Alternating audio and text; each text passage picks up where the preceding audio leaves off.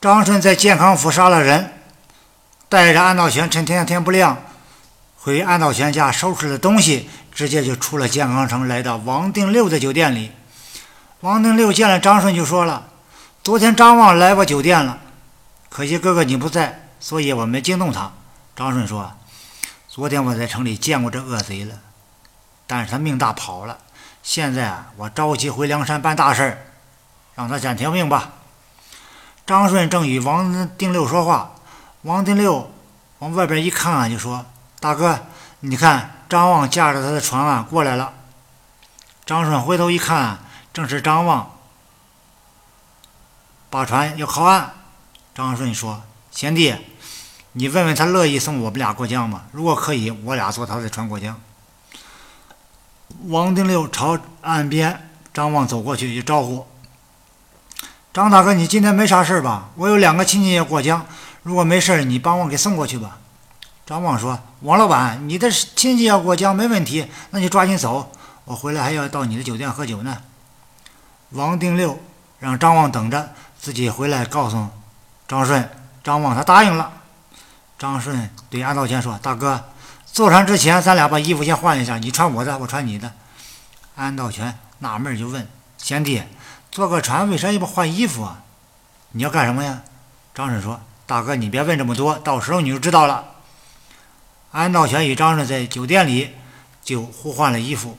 张顺啊，又戴上头巾，从酒店里啊拿了一顶斗笠戴上。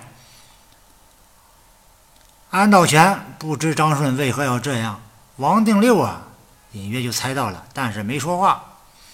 王定六把张顺、安道全二人送上张望的船，张顺。对王定六说：“，你这酒店也别干了，你收拾收拾，过几天带老爷子去找我去。我俩先走了。”王定六说：“两三天就料理完，到时候追你们。”张望见人都上了船，乘了船就往江对岸划去。到了对岸，张顺啊让安道全先上岸，一见了四下无人，摘了斗笠，猛回身揪住张望，大喝。恶贼，你还认识你家爷爷不？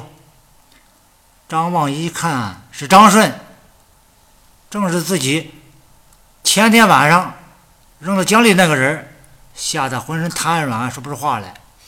张顺说：“恶贼，你抢了我一百两黄金，还要害我的命，今天咱们又见面了，你说这事儿该如何了断？”张望说话都不利索了，好好汉，好汉饶饶命。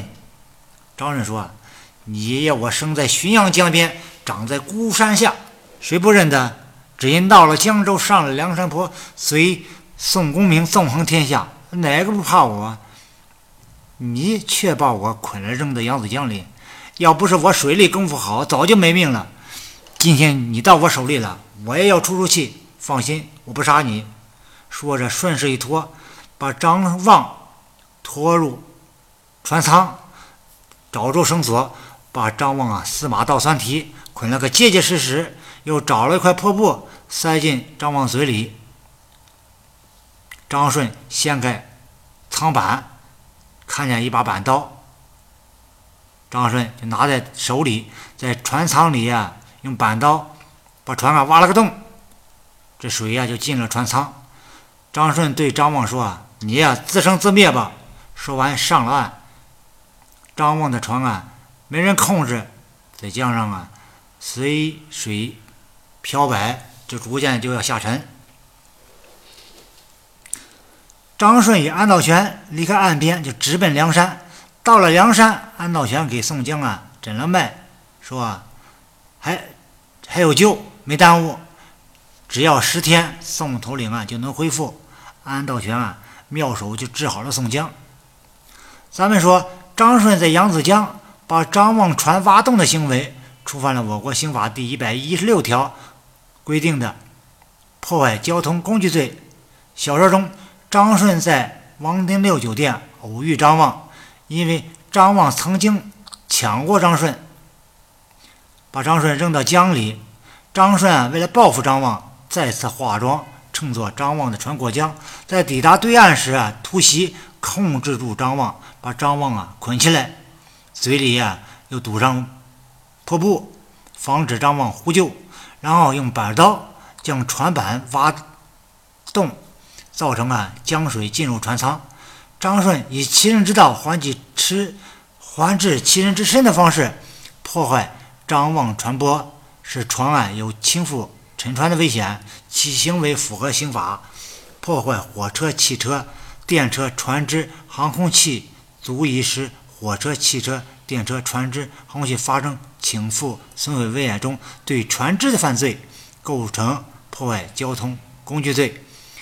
对破坏交通工具罪的处罚。刑法规定，尚未造成严重后果的，处三年以上十年以下有期徒刑；造成严重后果的，处十年以上有期徒刑、无期徒刑或者死刑。